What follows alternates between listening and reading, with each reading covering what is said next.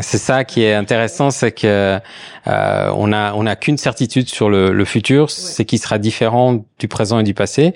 Évidemment, il reste à construire. Hein. Euh, Au-delà de dix ans, c'est notre imagination.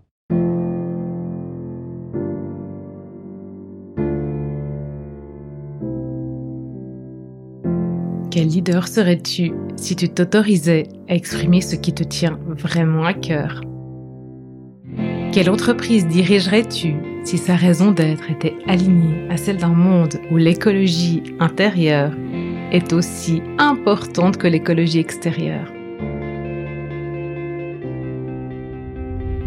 Bienvenue dans Vivre son cœur business, le podcast qui t'aide à remettre du cœur, du sens et de la joie dans ta vie de leader. Je m'appelle Valérie Demont, j'accompagne les chefs d'entreprise d'aujourd'hui à inspirer et transformer le monde de demain. Je les reconnecte à leur identité profonde pour qu'ils l'incarnent dans leur personal branding, leur management et leur marketing. Dans ce podcast, tu trouveras des épisodes solo ou des interviews de leaders éclairés et inspirants en alignement parfait avec leur corps, leur cœur et leur esprit.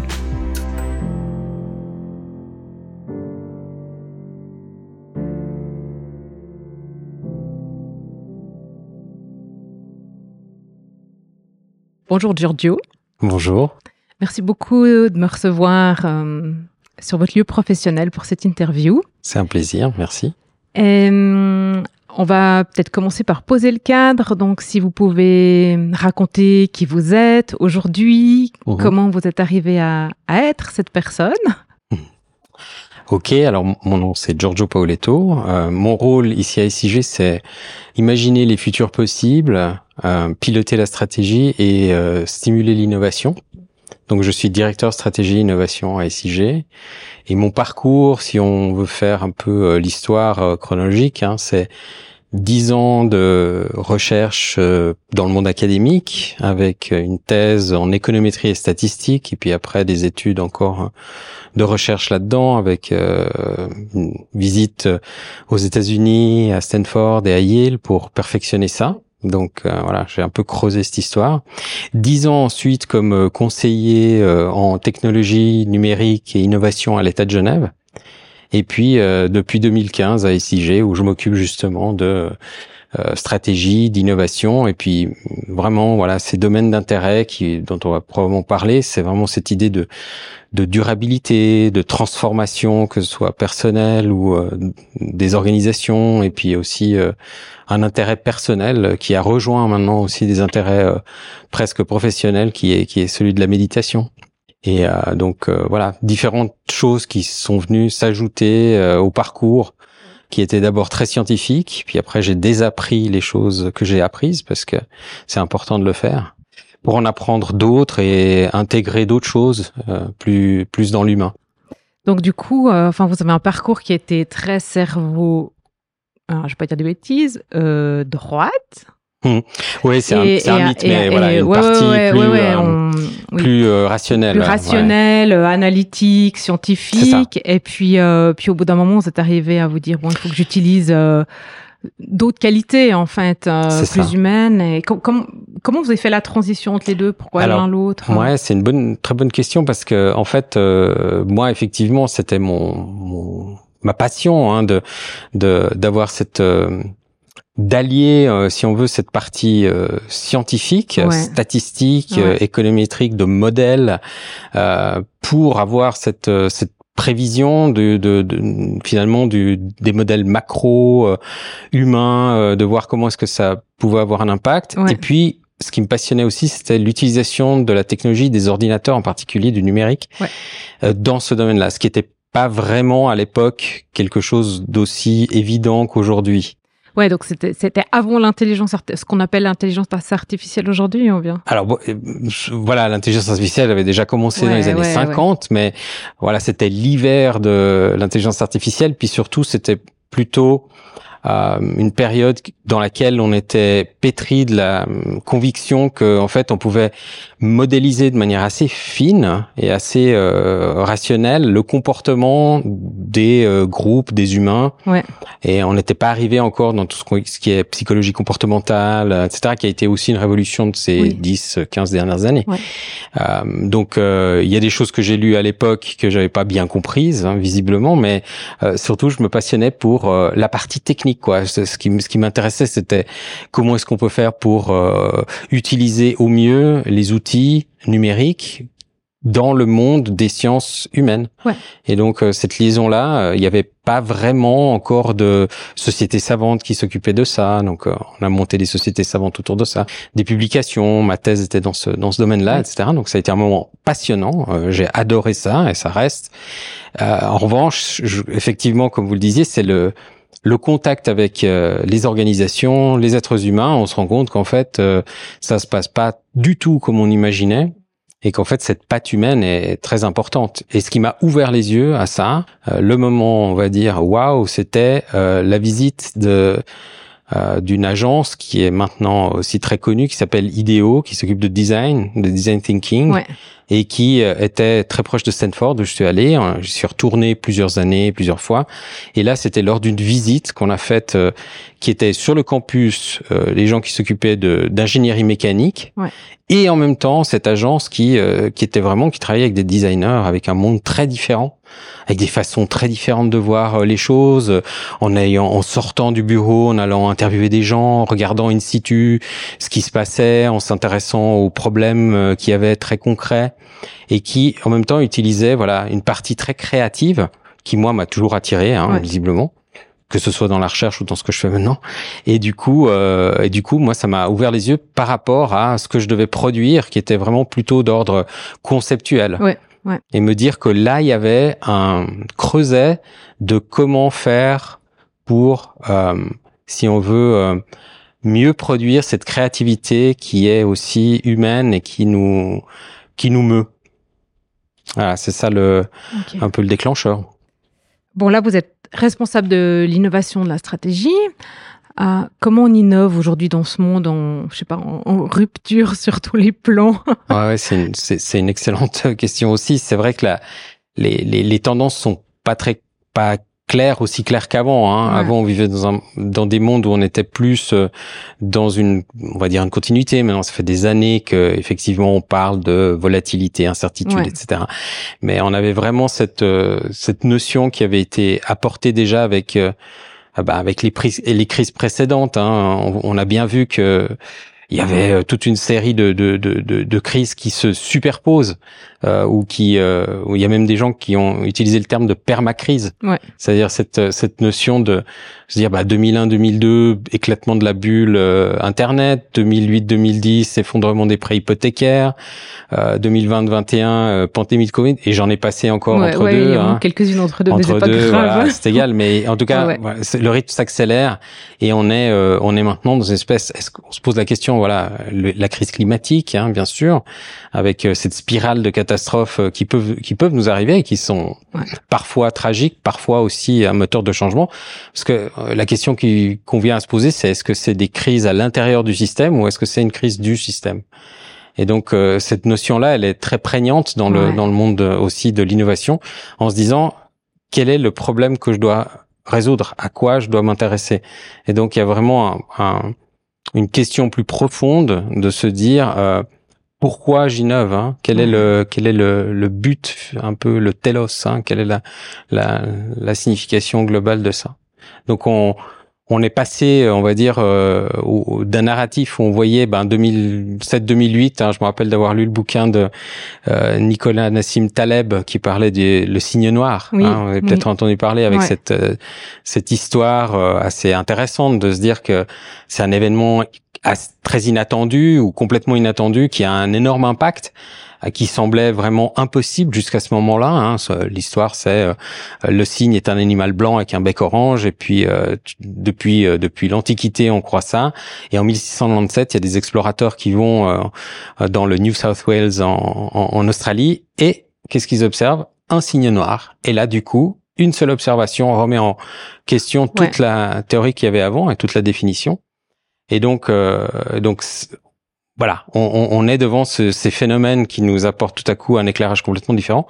Mais il y a tout un bestiaire et ça, euh, les gens qui font un peu de prospective, un peu de, de futurologie ou de, de future thinking euh, sont aiment, bien ça et on voit des, par exemple, des éléphants noirs. Euh, on voit euh, des événements qui sont largement prédits, mais qu'on ignore complètement. Euh, on les rejette, on dit c'est improbable, ça va pas arriver, jusqu'à ce qu'ils se produisent réellement, alors qu'on les avait vraiment vus.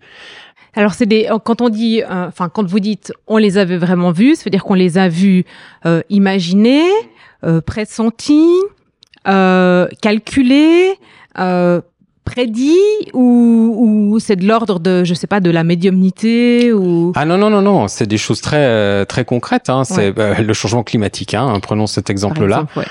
Euh, je crois qu'on peut pas ignorer qu'il y avait quand même des signaux euh, qui étaient avancés régulièrement, que ce soit par le GIEC, euh, le rapport Meadows, euh, etc. Donc toutes ces, euh, tous ces éléments, tous ces signaux et ces rapports étaient là. ils étaient même très concrets, très scientifiques. Mais simplement notre cerveau et notre système, ouais. notre modèle mental, hein, est, est, venu à simplement les écarter parce que bah voilà, il y avait notre notre attention était et notre intention était de, de continuer à poursuivre une croissance et avoir un monde qui devait se développer selon ce qu'on voulait lui imposer comme modèle. Alors que voilà, finalement, ben, on n'a pas le contrôle sur tout.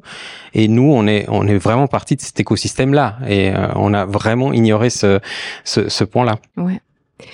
quels sont les, les... ouais, c'est très très juste quoi. On n'a pas voulu voir quoi. Euh, quels sont les outils, vous, que, que vous aimez utiliser pour l'innovation? Donc, je pense le future thinking ou... Euh... Alors ça c'est assez récent en fait, ouais. euh, qu'il y a une espèce de convergence. On sent ça, c'est vraiment en ce moment, hein. euh, plus plus fortement en ce moment. Euh, il y a différentes euh, différents endroits où cette notion de design thinking, c'est-à-dire ces méthodologies qui sont euh, issus des années 60, 70 et euh, qui ont été formalisés plutôt euh, autour de 2000, ouais. euh, autour de quel est un peu le, quelles sont les méthodes ou les recettes qu'on peut appliquer pour innover de manière systématique. Ouais. Euh, et donc ça, c'est quelque chose que voilà, il n'y a pas de processus à proprement parler, hein, mais il y a euh, des façons de faire, des moments ouais. qui sont importants. Et en fait, voilà, on a eu tout un, un courant de, des, de, du qui est issu et inspiré beaucoup par le monde du design, hein, ouais. mais qui vient aussi oui. se mélanger avec le monde de l'ingénierie, de l'architecture, etc. Et, et toutes ces disciplines ont en fait une partie qui est extrêmement créative et une partie qui est extrêmement rationnelle, analytique. Ouais. Et en fait, de plus en plus, on a donné euh, de l'importance, y compris dans l'éducation, à la partie rationnelle et euh, scientifique. Oui en laissant un petit peu de côté la partie, on va dire, euh, plus créative, qu'on a un peu séparée, puis qu'on a mis en bas dans euh, l'échelle des choses euh, importantes. Hein. Mm -hmm. Donc voilà, les maths, la physique, les langues, c'est en hyper haut. important. Voilà, puis en bas, on a le dessin, c'est pire, le ouais, la musique, le théâtre et la danse. Alors là, si vous êtes en bas, la danse, ah, c'est vraiment le truc le plus bas. C'est le machin du corps là qui sert à rien. Et en fait, on se rend compte que c'est pas du tout vrai, que ouais. ça, ça a une importance kinesthétique hyper importante, oui. y compris pour la créativité. Donc, voilà, on est en train de, de retrouver des choses qui sont euh, peut-être différentes de celles qu'on avait imaginées, mais ouais. effectivement, pour revenir à ça, c'est comment on innove. Ben voilà, moi j'ai beaucoup été inspiré par ces approches de design. Oui. Euh, là, plus récemment, j'ai lu encore des choses qui sont un peu plus intéressantes. On disait euh, Miguel Ubuy, qui a par exemple sorti un bouquin sur euh, euh, l'innovation euh, comme, on va dire, science, mm -hmm. et qui qui va un peu plus loin, qui vient ouais. qualifier vraiment des des moments. C'est trois idées euh, que Miguel Auboui dans son dernier ouvrage euh, sort. Je viens de le terminer et c'est un ouvrage formidable. Euh, si vous euh, vous le trouverez si vous cherchez euh, les, la science de l'innovation. Ouais. et donc cette idée que il doit y avoir trois moments importants. Et le premier moment, c'est un moment d'observation. Le deuxième moment clé, c'est un moment d'idéation, d'idée. Ouais. Et le troisième moment, c'est un moment de d'objet de réalisation. Et donc ces trois euh, ces trois phases là, et ensuite lui il les il les clarifie, il les caractérise, hein, elles ont Ouais. des particularités. Et je trouve que c'était très euh, très intéressant. On retrouve ça dans les approches euh, de design, mais on retrouve aussi ça typiquement dans les approches justement euh, quand vous disiez de future thinking, Oui. futures thinking, c'est vraiment de voilà, on a on a une une science, si on veut, qui parle du passé, Oui. c'est l'histoire, hein, typiquement, pas seulement, mais en tout cas. Pourquoi? Bah, Parce qu'on a des artefacts du passé, on a des narrations du passé, etc. Euh, tous ces, toutes ces choses-là, ensuite, euh, on se les re-raconte dans notre société, hein, et donc on peut même réécrire l'histoire si on a envie, d'une certaine manière. Ouais. Mais en tout cas, ce qui est sûr, c'est qu'il y a une discipline de ça. Ouais. On n'a pas de discipline sur le futur. Et ça, c'est... prospective, non Ouais, mais c'est pas enseigné. Vous avez pas ça. Vous avez non, pas un non, cours de ça. hein. non, c'est vrai, c'est pas enseigné. C'est très particulier. Ouais. Euh, c'est un, un peu maintenant quand on est dans ces crises, on se dit tiens, est-ce que ça nous serait utile d'avoir un narratif du futur, Ouais. comme on a un narratif du passé? D'ailleurs, il faut utiliser les deux en miroir. On n'est pas. Oui, oui, oui. Mais puis, puis d'un autre côté, c'est, enfin, d'avoir une, une nouvelle histoire qu'on se raconterait sur le futur. euh, je pense que ça te donnerait de l'espoir, ça motiverait. Je pense que ça serait inspirant quand même. euh, Ou même plusieurs histoires. Ou plusieurs histoires, parce qu'il y a que- plusieurs possibles. Et voilà. C'est ça qui est intéressant, c'est que euh, on a on a qu'une certitude sur le, le futur, Ouais. c'est qu'il sera différent du présent et du passé. Euh, après, évidemment, il reste à construire. Hein, Ouais. Euh, et c'est notre. euh, moi, j'aime bien dire ça parce que ça ça amène toujours les gens à un petit peu euh, se heurter à, à ça, c'est se dire bah vous avez des données sur le passé, vous n'avez pas de données sur le futur. Donc, ce que vous avez uniquement sur le futur, vous avez un peu de prédiction, mais voilà, pour en avoir fait 10 ans, je vous dis que c'est pas toujours évident. Ouais, ouais. Euh, et on peut s'appuyer évidemment sur des modèles, mais ce qu'on a surtout pour le futur, au-delà de 10 ans, c'est notre imagination. Et en fait, cette partie créative et cette partie imaginative qu'on a dans la création nouvelle, c'est pour ça que ça m'intéresse, c'est lié également à la partie stratégie. Parce que si on développe des futurs possibles et plausibles, eh ben, il faudra en tenir compte. Et j'aime bien dire que il vaut mieux regarder euh, le présent à partir du futur que le futur à partir du présent. C'est ce qu'on fait habituellement. Ça prend un peu la tête hein, quand on dit ça, mais Ah, j'aime bien. Donc l'idée de se dire projetons-nous et regardons Ouais. aujourd'hui quelles sont les actions qu'on a et Ouais. comment est-ce qu'on va euh, peut-être se retrouver dans une position qui n'est pas celle qu'on attendait et qu'est-ce qu'on a fait, quelle est notre intention aujourd'hui par rapport à ça, où mettons-nous notre attention pour pouvoir, on va dire, tirer les bords? Il vaut mieux, on n'aura jamais la carte précise au dix millième. On se rend compte, bah voilà, avec euh, les signes noirs, les éléphants noirs, les méduses noires, hein, pour ceux qui veulent encore pousser, hein, qui sont des événements, des petits événements euh, pris un à un, qui sont pas très importants, mais qui ont des effets de feedback positif importants. Hein, quand vous avez euh, une nuée de de de, de méduses, euh, vaut mieux pas y aller, et, et ça devient très dangereux. Et mais petite, chacune n'est pas très n'est pas très dangereuse. Donc euh, voilà, ce genre de choses là, on peut on peut imaginer les futurs et ensuite voir quelles sont les conséquences à l'ordre 1, à l'ordre 2, à l'ordre 3 pour pouvoir faire marcher notre imagination et ensuite revenir dans l'action, dans le concret, dans le réel. Et c'est très important de faire ce, cet effet de retour pour se dire, voilà, qu'est-ce que j'ai comme option, comment j'agis, quel est, quel est le sens, quelle est l'éthique que je donne aussi à ce que je fais. Bah, on parlait d'innovation. Hein. Je pense que c'est quelque chose où on est, on sort aujourd'hui complètement de, de cette fuite en avant qu'on pouvait avoir, mais où on peut être euh, confiant, on peut se dire que c'est un des propres des, des êtres humains de pouvoir avoir cette créativité qu'on met au service de quelque chose de plus grand.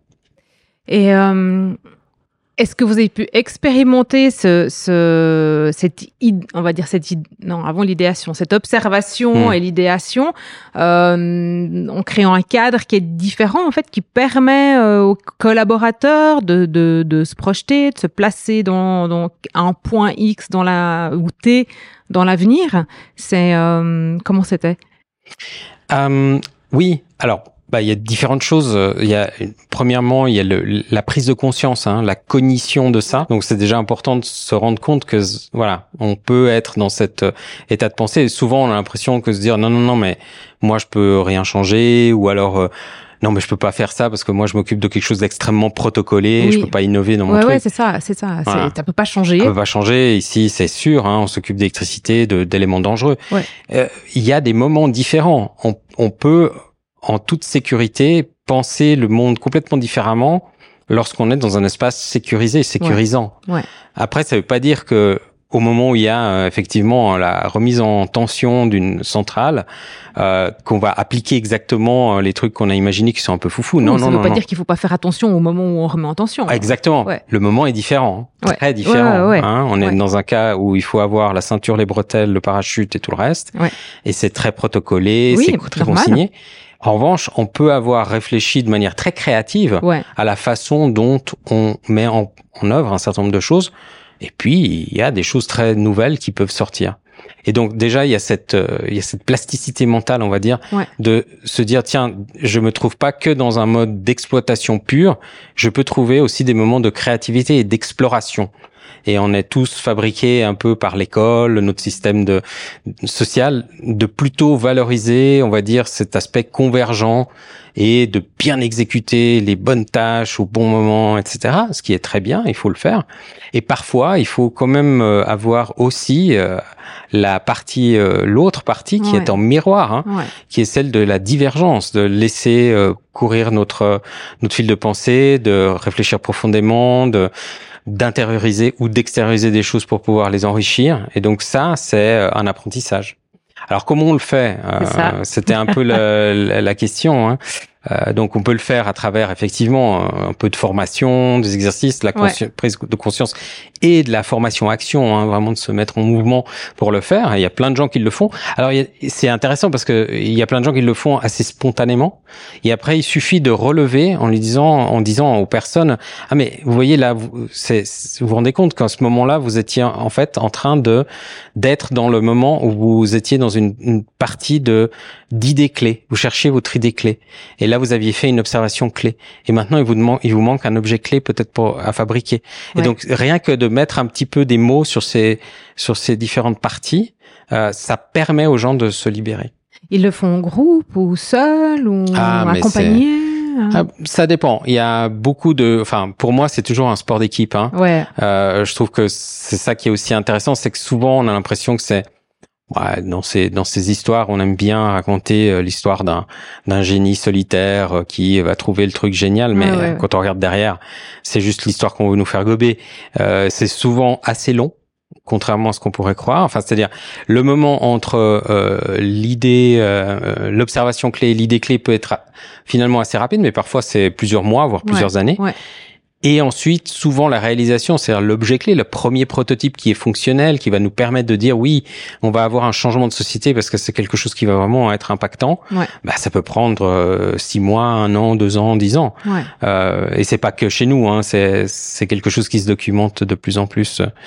Après, une- un autre exercice que qu'on a fait aussi récemment, toujours dans cette idée de futures thinking, c'est c'est euh, vraiment d'avoir vraiment ces tendances futures vues euh, avec des signaux faibles, hein, voir quelles sont les tendances qui sont à la fois lourdes, hein, la démographie, le changement climatique, etc.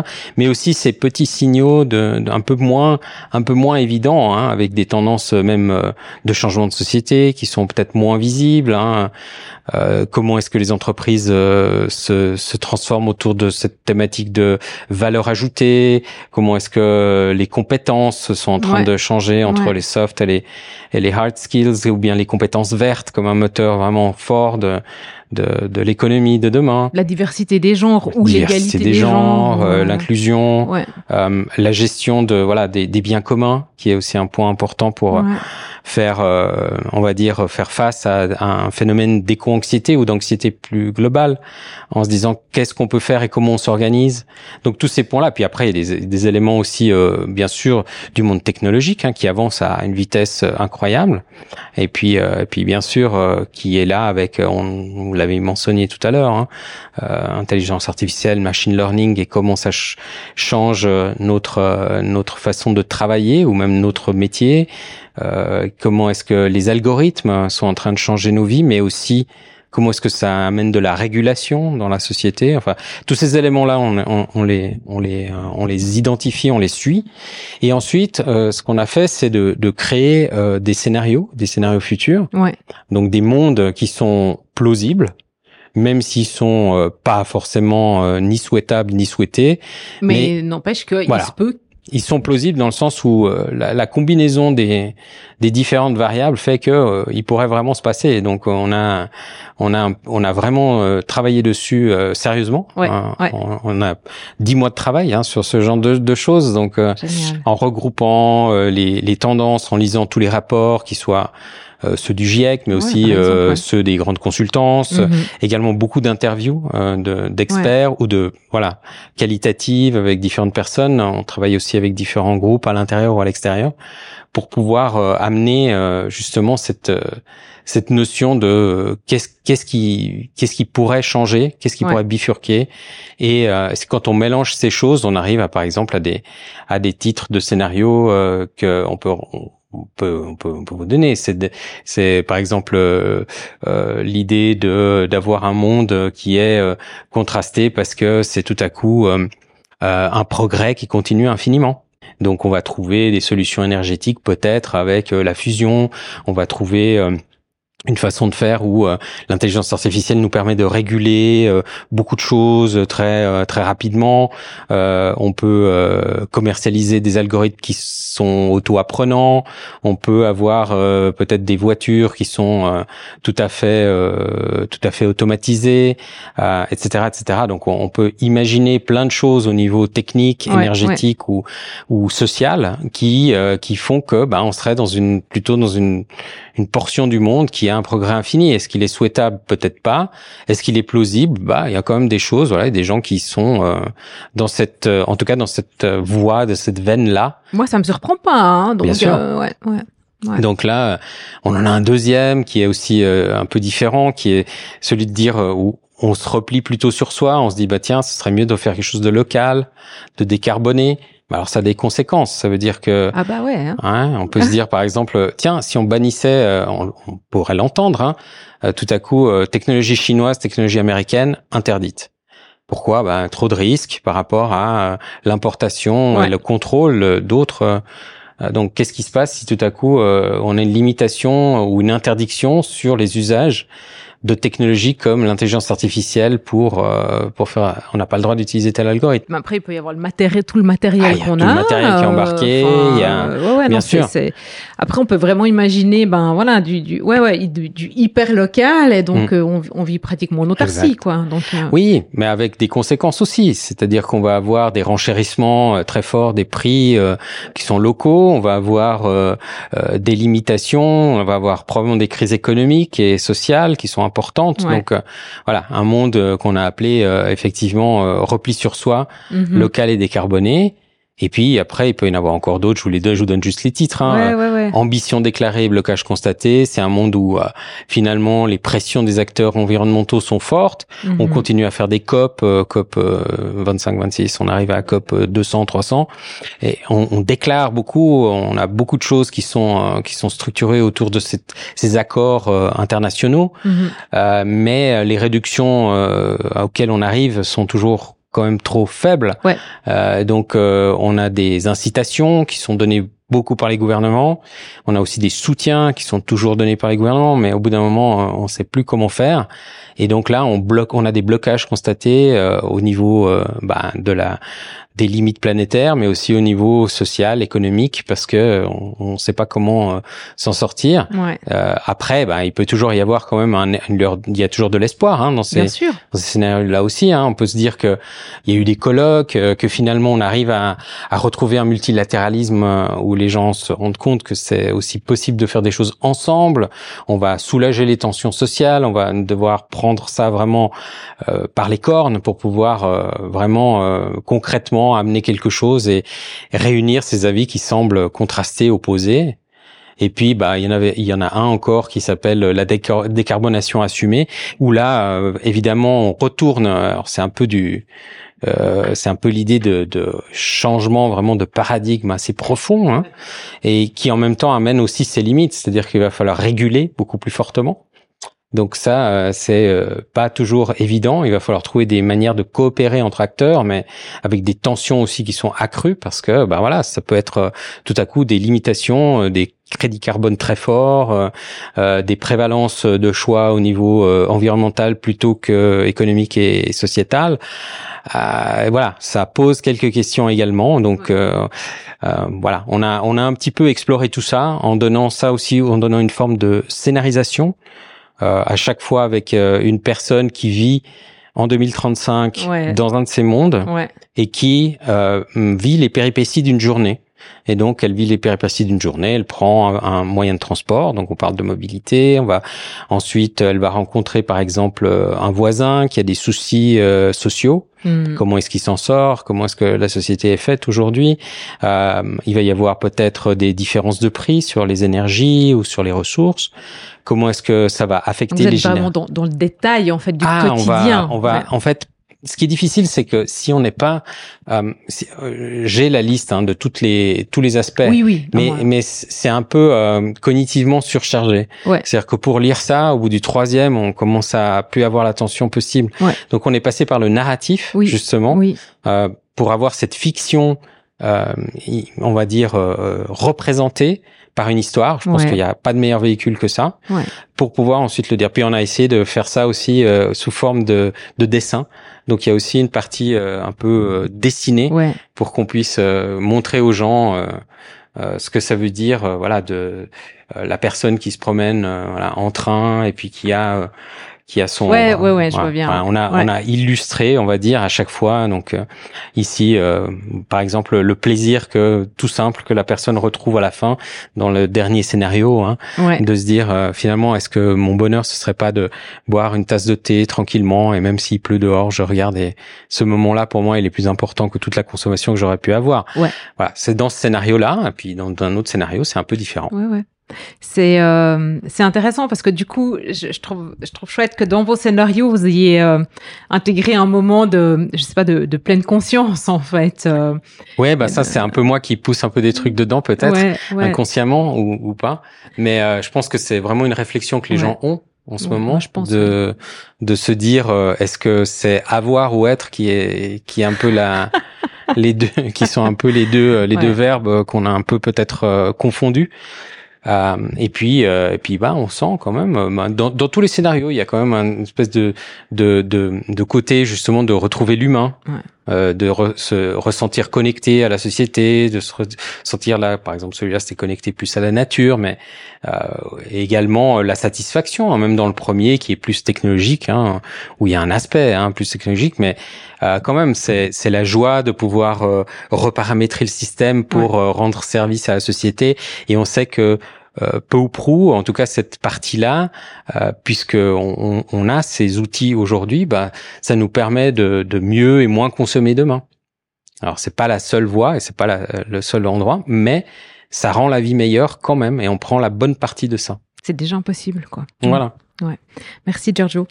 Euh, J'aime bien le, le, être ou avoir, parce que c'est une des premières questions en fait que mon premier boss m'a posé. Mm je sais, je sais plus si on parlait de, de quantité de salaire, si c'était le moment qui, qui m'augmente ou je sais plus ce qu'il y avait. Il m'a dit, mais Valérie, tu devras toujours choisir dans ta vie être ou avoir. Puis je disais, non, non, moi je veux les deux.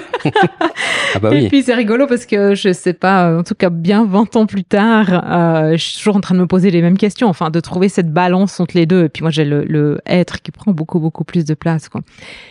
Du coup, ça m'amène à... J'aimerais revenir en fait quand vous vous êtes présenté, vous avez parlé de méditation. Hmm. je crois que du coup vous méditez et qu'est-ce que ça vous amène? Qu'est-ce qui comment ça vous aide dans le quotidien?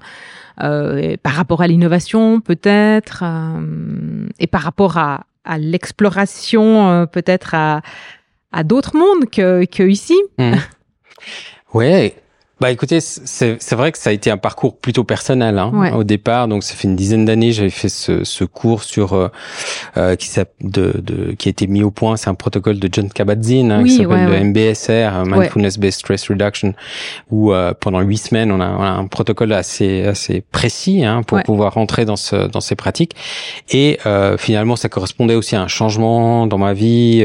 donc c'était important à ce moment-là, je le sentais. Je cherchais quelque chose de cet ordre-là. Euh, sans que ce soit euh, alors je pense que pas mal de gens connaissaient mais moi je connaissais pas du tout. Donc euh, je suis arrivé aussi là avec d'autres personnes hein, des, des, autres collègues des autres amis. Et et voilà je découvert un peu ça. Et puis j'y suis rentré. Mais en même temps je dirais que la première après les huit semaines j'ai pas du tout croché. Ouais c'est j'ai pas du tout continué à pratiquer euh, c'était voilà c'était pas le, le, moment et donc euh, et donc j'ai retrouvé ça euh, beaucoup plus tard hein, plus quasiment six mois plus tard ou sept mois plus tard et j'ai commencé à un petit peu à, réécouter, relire des choses, et puis à repratiquer, à vraiment avoir des assises un peu plus formelles. Et puis j'ai rencontré aussi la, la, possibilité de, de d'aller euh, dans un stage euh, où on partait en week-end, etc. Et puis voilà, avec une certaine bienveillance, j'ai commencé à, à, à, développer cette partie. J'ai senti que tout simplement, ça me faisait du bien. Donc euh, pourquoi pas hein, euh, C'était une, une, bonne proposition, je pense. Et puis euh, et puis ça, effectivement, c'est quelque chose qui me permet de voilà, qui me permet de, de je pense que voilà, j'ai aussi des angoisses, j'ai aussi des moments où voilà, il y a des insécurités, où il y a des moments difficiles, et donc c'est pas pour ça, mais c'est un peu une, une préparation à ça. C'est un peu ce se sentir, euh, on va dire, euh, avoir ce, ce, cette conscience du de moment de d'une respiration de détachement pour pas mordre à l'hameçon, ouais. qui est celui de se faire emporter dans cette dans cette vrille. Euh, qui qui peut être finalement assez paniquante hein, et, et, donc tout ce tout ce travail c'était un voilà c'était une, une, question qui m'a qui m'a beaucoup plu qui m'a attiré et donc c'est une partie voilà que j'ai pu développer. Et puis, euh, au fur et à mesure, euh, aussi ici à, à SIG, il y a eu, euh, il y a en, fait, on, commence à avoir une une une réflexion aussi sur le bien-être et les conditions au bien-être dans les organisations. Et en fait, j'ai eu la chance de pouvoir suivre il y a maintenant trois ou quatre ans une formation à CAS sur euh, qui s'appelle Bonheur dans les organisations, qui est donné à la, à la haute école de gestion à Genève, et euh, où j'ai rencontré aussi euh, voilà beaucoup de personnes euh, de SIG, puisque SIG est partie prenante de cette formation, ouais. mais aussi pour ramener à l'intérieur. Alors on n'y est pas encore, hein, c'est pas du tout le but de se dire oulala là là, tout le monde doit être heureux, on va mettre un programme du bonheur. C'est un mot qui est tellement chargé, mais plutôt quelles sont les conditions que je peux créer euh, en moi et autour de moi pour que euh, il y ait, euh, une, une, attention à soi, aux autres et à la nature qui soit harmonieuse. Et c'est vraiment cette idée-là qui est en train de se de Enfin, c'est vraiment, ça a déjà été commencé il y a bien plus longtemps que ça avec le programme Équilibre. Hein, On a peut-être entendu parler de SIG qui a depuis maintenant quasiment une dizaine d'années permis à ses employés et employés de travailler de manière plus euh, dynamique, euh, prendre euh, voilà, travailler aussi bien dans un tiers lieu, à la maison, ici au, sur le siège, à d'autres endroits aussi de l'entreprise. Et donc cette façon de faire qui va avec aussi un management hein, qui doit être beaucoup plus agile, plus souple, ce qui est pas évident pour tout le monde d'ailleurs, mais on le reconnaît volontiers. Hein. C'est pas du tout euh, voilà le but de dire euh, ça brille et puis euh, tout est beau et tout est joli. Non, c'est difficile parfois. Et on, on, essaye et on. Ah, voilà, il faut essayer, il faut il faut continuer à, le labeur. Et donc voilà, ça ça rejoint cette idée de se dire tiens, qu'est-ce que je pourrais faire pour que les personnes qui viennent travailler soient bien dans leur basket? Parce que c'est aussi comme ça qu'elles sont non seulement heureuses, qu'elles font ce qu'elles aiment et qu'elles sont plus productives quelque part, mais dans le sens, pas dans le sens de je te presse le citron et je te paye une heure de, de méditation pour pouvoir encore euh, t'ajouter encore une tâche supplémentaire. Hein. euh, c'est plutôt de se dire, mais voilà, est-ce que j'ai senti, par exemple chez, chez les autres, que non, là ça va pas, il faut pas que, il faut pas tirer la ficelle encore un peu. Et puis, premièrement, est-ce que moi je sens ça? En moi-même et avant que ça fasse des dégâts et avant que ça soit est-ce que j'ai fait attention à mon équilibre mon corps mes mes besoins euh, pour pouvoir ensuite euh, être meilleur avec les autres aussi? Parce que si j'ai pas fait attention à ça je risque aussi de d'envoyer cette partie très négative hein, autour de autour de moi et donc euh, voilà. Et je pense que ça se ça c'est vraiment au niveau micro mais après il y a un niveau méso de l'entreprise. Qu'est-ce qu'on est comme organisation pour demain? Est-ce qu'on apporte euh, pourquoi est-ce qu'on existe et est-ce qu'on apporte quelque chose de positif à la société? Et puis euh, au niveau global, au niveau voilà, est-ce que, est-ce que nos actions, celles de nos clients, ou celles des personnes qui travaillent avec nos partenaires, etc. Est-ce que on fait partie de cet écosystème qui est sur la planète? Est-ce qu'on est aligné par rapport à ça? Ouais, c'est une belle démarche.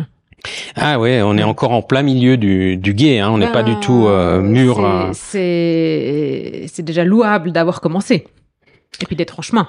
Voilà, c'est en tout cas c'est euh, c'est une, une intention. Ouais. Maintenant, le chemin, voilà, il faut bah, que se fait pas à fait partie de la vie, quoi. Mmh.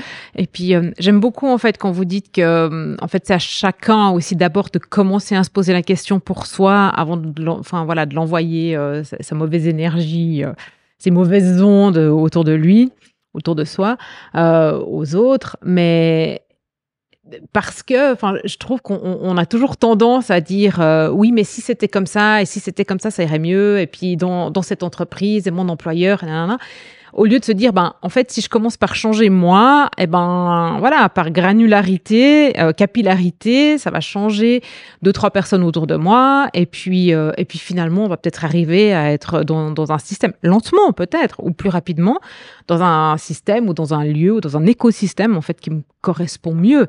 Donc peut-être d'être soi-même le changement en fait. Ouais ouais c'est ça. C'est un peu la la la, réflexion que que vous avez euh, euh, Magandhi, hein.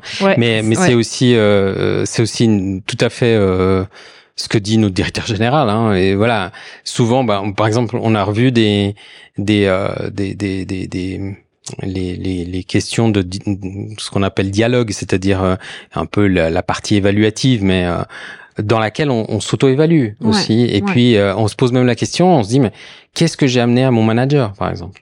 Est-ce que est-ce que je lui ai amené euh, des choses positives ou est-ce que je lui remonte toujours des trucs euh, qu'il faut résoudre, des emmerdes, etc. Hein, ou est-ce que euh, j'ai pris soin aussi vers le haut? Ou j'ai pris soin sur le côté? Ouais, j'aime bien. Et j'aime bien aussi l'idée. On avait eu Christophe André qui était venu aussi nous, nous donner une conférence et il disait qu'il y a des entreprises, des organisations, hein, peu importe la, la forme, dans lesquelles il y a des bienveilleurs et des bienveilleuses. C'est-à-dire que c'est des gens bon, on se dit voilà, c'est quelqu'un qui a la cafétéria et qui va, mais il dit bonjour, il a le sourire, euh, c'est quelqu'un qui va être attentif, euh, etc. Et puis on se rend pas compte, mais finalement c'est une euh, c'est une source euh, très forte. Et puis parfois dans une équipe, il suffit qu'il y ait une personne comme ça, vous l'enlevez et tout à coup il y a, tout, qui, dysfonctionne.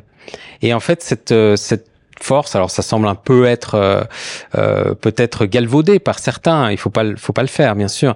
Mais lui, je trouvais qu'il était assez dans la mesure en disant euh, il y a des personnes qui sont des bienveilleurs et des bienveilleuses et qui sont importants. Et si vous prenez pas soin de ces personnes-là, bah, si le jour où elles disparaissent, vous sentirez la différence. Et c'est un peu hein, le bonheur euh, se, remarque au moment où il, où il s'en va. Hein. Donc euh, c'est aussi ça. C'est est-ce qu'on prête attention à ces choses? C'est euh, ouais, c'est intéressant. Moi, je m'amuse en fait en ce moment. Enfin, j'ai déjà commencé il y a quelques années à, à, à sourire aux caissières quand il y avait encore des caissières, après il y en a encore quelques-unes, mais ou à la dame à la station essence ou au monsieur, enfin voilà, vraiment à sourire, à dire bonjour, enfin le sourire dans les yeux, dans la voix, et voilà. Et maintenant, je le fais euh, soit quand je laisse traverser quelqu'un sur le passage piéton, soit euh, quand je suis moi-même piétonne. Et euh, c'est vraiment très très intéressant ce qui se passe à, ces, à ce moment-là de, de et, et, ma réaction à moi en fonction de, de l'autre comment il est. Et je dois dire que je dois encore bosser sur moi parce que des fois j'ai un peu de frustration quoi. Mais on est toujours euh, je pense voilà c'est humain. c'est humain on est toujours dans cette euh, ouais. mais c'est déjà voilà c'est ce que je trouve intéressant c'est déjà cette prise de conscience qu'on avait peut-être moins ou finalement ben voilà c'était euh, on fonce le plus vite possible il faut atteindre des objectifs euh, euh, euh ben c'est c'est ça. Est-ce que faut produire faut du résultat faut du résultat quantifiable et puis est-ce que finalement un, quelqu'un qui est un manager comme ça c'est pas un poison pour toute son équipe et qu'en fait la valeur qu'il apporte peut-être sur un plan, en fait, il la détruit sur un autre, Ouais. et que donc on va avoir des coûts sociaux, on va avoir des problèmes, qu'après il va se faire des ennemis à l'intérieur de son voilà et qui, Son qui devient toxique. ou- ouais, ouais, Voilà. Et donc il y a- y a quelque chose de cet ordre-là en se disant, bah est-ce qu'il vaut mieux avoir, euh, enfin il vaut, il faut, il faut avoir des gens qui sont bons et qui performent, mais aussi c'est important d'avoir des gens qui qui jouent cette carte Ouais. et qui ont pas peur de dire bah ok là j'y arrive pas ou euh, ou euh, ce- cette partie là ben j'ai besoin d'aide euh, toutes des choses qui semblent être vraiment du- faibles alors qu'elles sont finalement une reconnaissance de simplement sa limite Ouais. et c'est bien pour ça qu'on est dans une organisation c'est parce qu'on a des talents différents Bah, ouais. donc euh, s'il y a des gens qui sont là pour euh, tout à coup rattraper la balle, bah, ils sont là parce que justement ils savent que on peut compter sur les autres et puis c'est ça qui donne la force. c'est la relation fait. avec C'est les le, le autres. fait de mettre de, de, de mettre les gens aux bonnes places, aux bons endroits, pour pouvoir tous tirer dans, dans le même sens. Voilà. Quoi. C'est Ouais. pas toujours évident Bah parce non. que bah des fois voilà ça marche pas, euh, des fois on a des attentes euh, et puis bah, voilà mais ça ça doit se Mais, mais, mais c'est humain. Ah, De, de toute façon, à partir du moment où on est deux, ça se complique. Quoi. Euh, vous parliez de, de, de courir tout à l'heure, enfin de, de, délivrer, d'être sous pression juste là maintenant.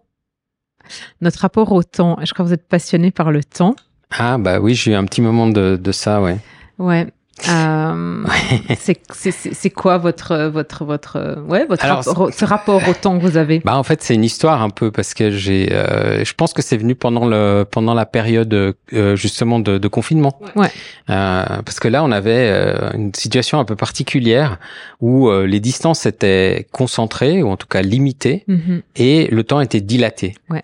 Donc euh, tout à coup euh, cette cette question alors qui qui est pas de moi hein, elle est connue euh, de la part euh, des euh, psychologues, des des des, des philosophes Ouais. euh, etc. Mais juste j'ai revisité ça un peu moi-même parce que j'avais besoin de ça je pense d'aller Ouais. creuser un peu cette partie et donc euh, vraiment de de regarder aussi la symbolique qu'on a aujourd'hui dans notre société occidentale du temps. Et euh, voilà, le, le, le temps qu'on connaît le plus, hein, moi, vous, euh, tout le monde, ceux qui nous écoutent, c'est vraiment c'est le dieu primordial du temps qu'on connaît, c'est Chronos.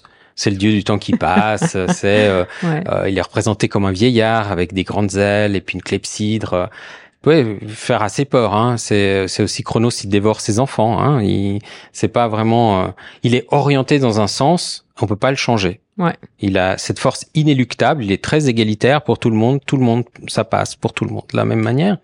Mais c'est linéaire, inexorable. euh, ça nous apporte.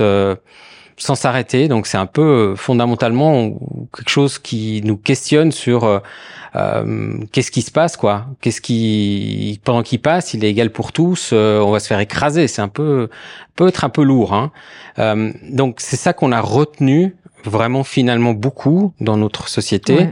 C'est le temps T, hein, euh, temps chronologique, hein, on en parle, mais c'est aussi le temps de la physique. C'est juste, hein, c'est quelque chose d'assez euh, d'assez correct. Quoique on verra que les physiciens et les, les scientifiques réfléchissent aussi à des, des, des, concepts qui sont très différents de celui-là. Hein. Mais euh, j'ai- j'aime bien parce que j'écoute de temps en temps Étienne Klein euh, qui parle de justement de, qui nous dit est-ce que le, le passé existe quelque part? Point d'interrogation. Ou mieux encore, il nous dit le futur existe-t-il autant que le passé? Donc ça nous ramène à cette idée de ouais. future thinking, hein, etc. Donc euh, et puis ces, ces concepts justement, on disait les, les scientifiques comme Einstein qui dit, ben finalement on a cette théorie du temps bloc, c'est-à-dire que tout le temps a été euh, et tout, les, tout l'espace a été créé, tous les événements se sont intégralement déployés à un moment donné, et que cette bobine de film est égrenée, et c'est ça qu'on appelle le temps. Ouais.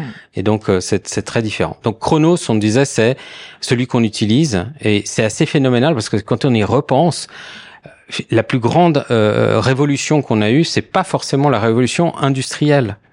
C'est le fait que on ait une machine qui mesure le temps. Donc on a eu des horloges qui ont rythmé le la journée. Mon Dieu, c'est quand les horloges? Alors il y a le, le, le, le, cadran solaire. Voilà, l'homme là on mesurait, on va dire encore avec des éléments, des éléments qui étaient naturels, hein, le soleil. Hein. Après on est revenu sur des éléments physiques. Hein, on se disait voilà la clepsydre en Chine il y avait des des, euh, des bâtonnets qui, qui brûlaient pour euh, faire tomber des billes. On peut aller au musée d'histoire des sciences, c'est assez intéressant ici à Genève. Il y a il y a toute une salle sur justement la mesure du temps. Ah, Et puis euh, puis finalement ce qui s'est passé c'est qu'avec bah la Suisse hein, là-dedans, on est, on est bon. Hein. Bah, on invente euh, cette idée de, de, de, de temps et de, de montre. Et donc, si on regarde la montre, elle va s'accrocher où? Sur le clocher, au milieu de, du village, parce qu'il rythme non seulement la vie, euh, on va dire religieuse, hein, puisqu'il y a des prières qui sont données à des moments donnés, mais aussi l'évolution vers une société industrielle. C'est-à-dire qu'on commence le travail de manière synchronisée et que finalement elle, ça redimensionne complètement notre journée et ça standardise notre notre vie. On est en train de d'avoir un temps pour ça, synchronisé, qui se détache de la nature, qui devient industriel et qui euh, a besoin de finalement créer aussi des choses. Par exemple, la lumière artificielle. Bah pourquoi? Parce qu'il faut travailler quand il y a plus de plus de plus de, plus de lumière à l'extérieur.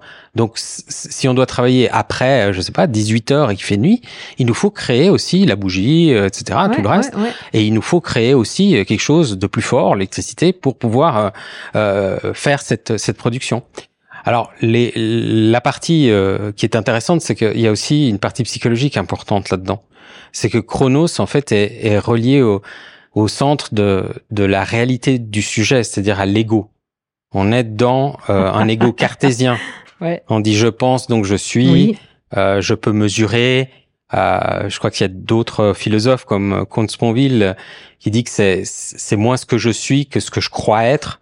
Donc on est tout à coup dans l'image que je projette euh, aussi. Et donc cette représentation fausse qu'a un individu par rapport à euh, lui-même et sa vraie nature. Donc Chronos et l'ego, ils sont assez liés, je trouve.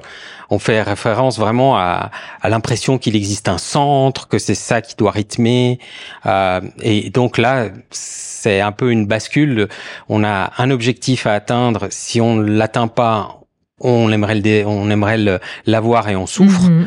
Et si on l'atteint, on le désire plus et donc du coup on s'ennuie. Donc il y a un peu cette bascule euh, entre, les deux. Donc on, on, relie un peu Chronos avec pour moi hein, cette idée de mort, euh, d'anxiété sur le futur, regret du passé, etc. J'ai pas le temps, je vais pas avoir le temps. J'ai pas le temps. Euh. Donc si on regarde, pour moi c'est important d'ouvrir par exemple des outils comme nos calendriers mhm. et se dire mais en fait tout notre calendrier c'est du Chronos quoi. On n'a jamais parlé d'autre chose. Euh, et puis moi, j'ai appris ça euh, la semaine, le semainier quand on est à l'école, les horaires, etc. Et puis on est, on a grandi hein, là-dedans depuis longtemps. Notre société est complètement bâtie là-dessus. Alors qu'il y a d'autres dieux du temps. Quand on revisite la mythologie, il y en a d'autres. Hmm, Donc il y a. Ah. Alors moi, j'ai pas observé le temps comme ça, mais c'est très intéressant. Il y en a euh, d'autres des dieux du temps que les, les anciens Grecs, hein, puisqu'on est voilà dans une société qui est dont, dont, le berceau est vraiment ouais euh, grec et romain, euh, c'est euh, par exemple un dieu qui s'appelle Kairos. Hein. C'est peut-être celui que qu'on connaît le, le, plus, le deuxième qu'on connaît le plus. Hein, ouais, je pense est, Chronos et, lui. Ouais, Voilà, et qui est dans les représentations aussi très fondamentales hein, chez les Grecs. et il est représenté très différemment de, de, de Chronos. Hein. C'est un jeune homme. Il a les pieds ailés. Il est, il a, il porte en équilibre sur une balance sur le fil du rasoir une balance qu'il doit garder équilibré. Puis il a cette particularité géniale, c'est qu'il a une mèche de cheveux longue. Il est rasé, il a une mèche de cheveux longue sur le haut de sa tête. Et pourquoi il a ça? Parce qu'il se déplace très furtivement, très silencieusement. Et comme c'est le dieu de l'opportunité, du moment opportun, euh, on a trois options. Il passe furtivement et soit on le voit pas, on le rate. Soit on le voit, on fait rien. Et soit on le voit et on le saisit. On le saisit par sa touffe de cheveux. Et à ce moment-là, on a saisi le, cette opportunité. Donc, euh, on a chopé le Kairos, quoi. C'est le, moment de bascule décisif. Hein. Si Chronos, c'était le petit T, euh, Kairos, c'est le grand T. Là, c'est vraiment l'instant. Euh... C'est le moment vécu, c'est le moment présent, c'est l'instant euh, ressenti. Euh, donc, c'est cette dimension de profondeur qu'a pas le Chronos.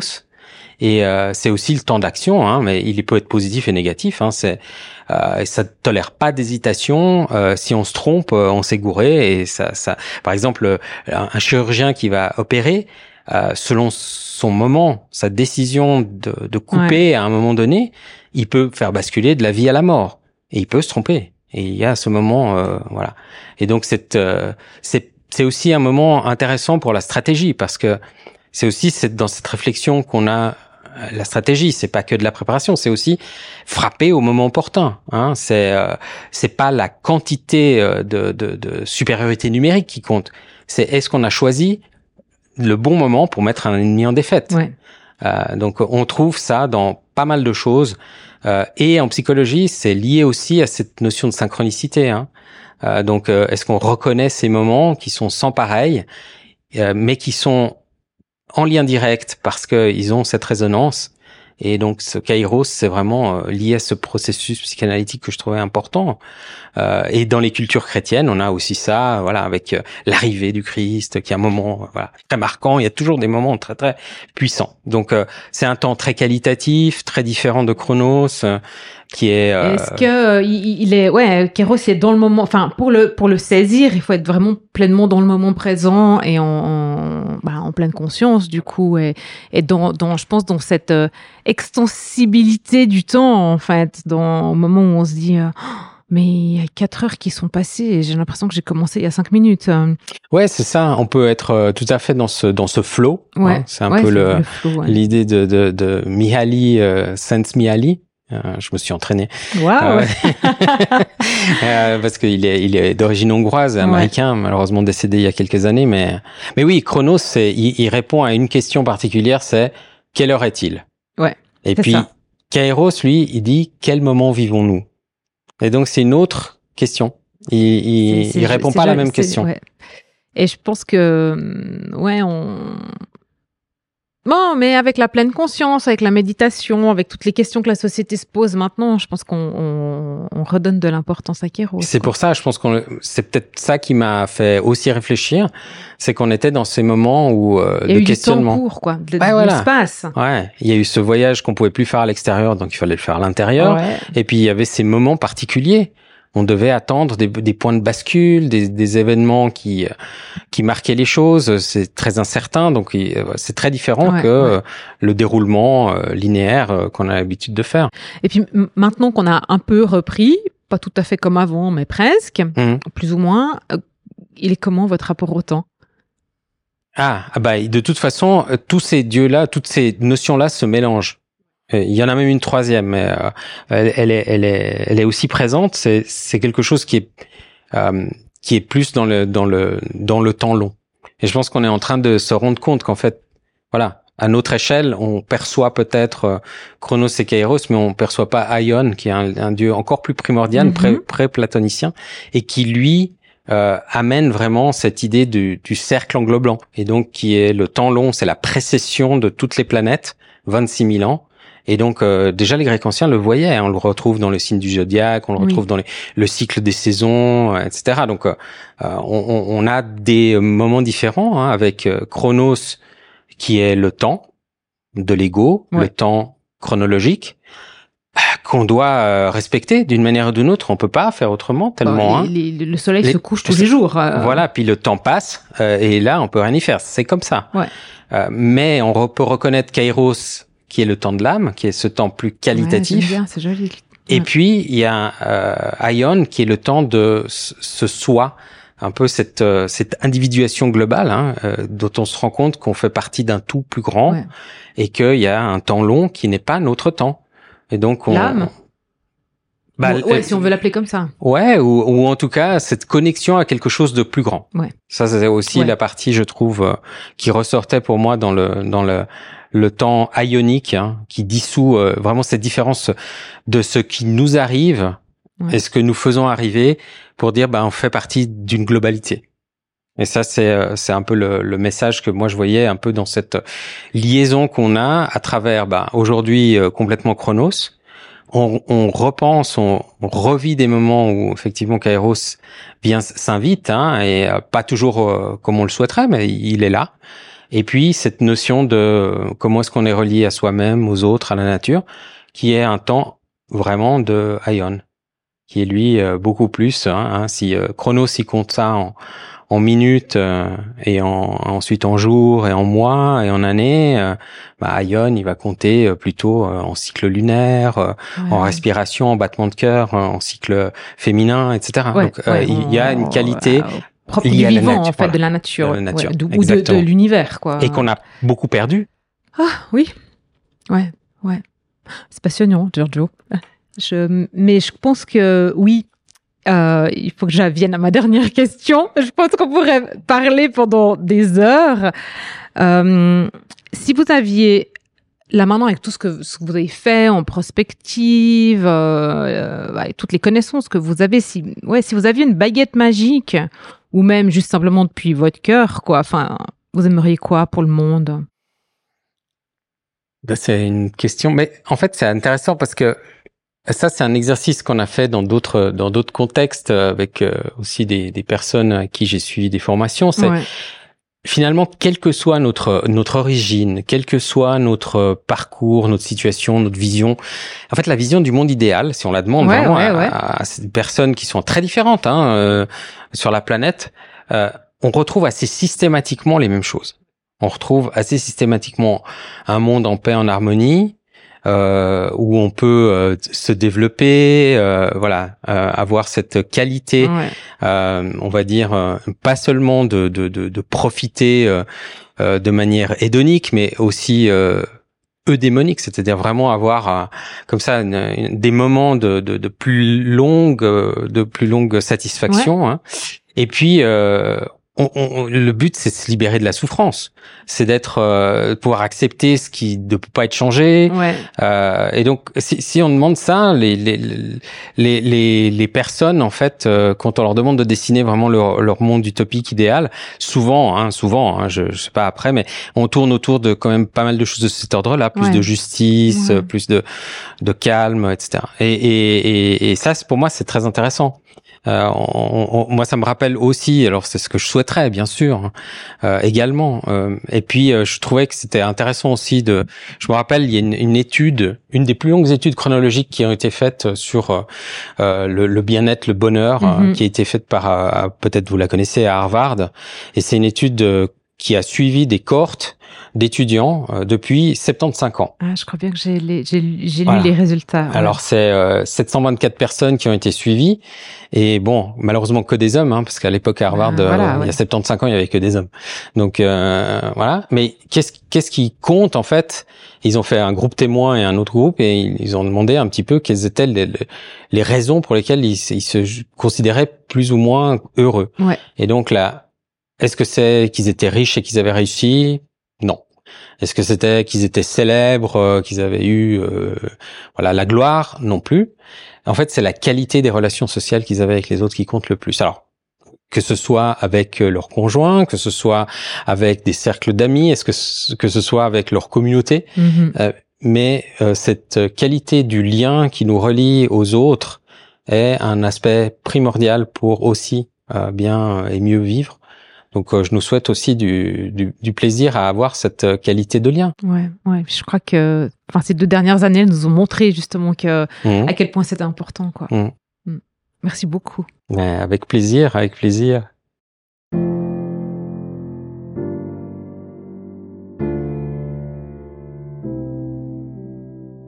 Et voilà, c'est tout pour aujourd'hui. Je vous invite à prendre une action, un engagement vers vous-même, vos collègues, vos partenaires ou encore votre entreprise, car tout commence et se poursuit un pas après l'autre. Si vous avez apprécié cet épisode de podcast, encouragez sa diffusion en le partageant avec les personnes qui comptent pour vous et donnez-lui des étoiles sur Apple Podcast ou sur votre plateforme d'écoute favorite. Pour être certain de recevoir tous les épisodes, abonnez-vous à notre newsletter sur greenheart.business/newsletter.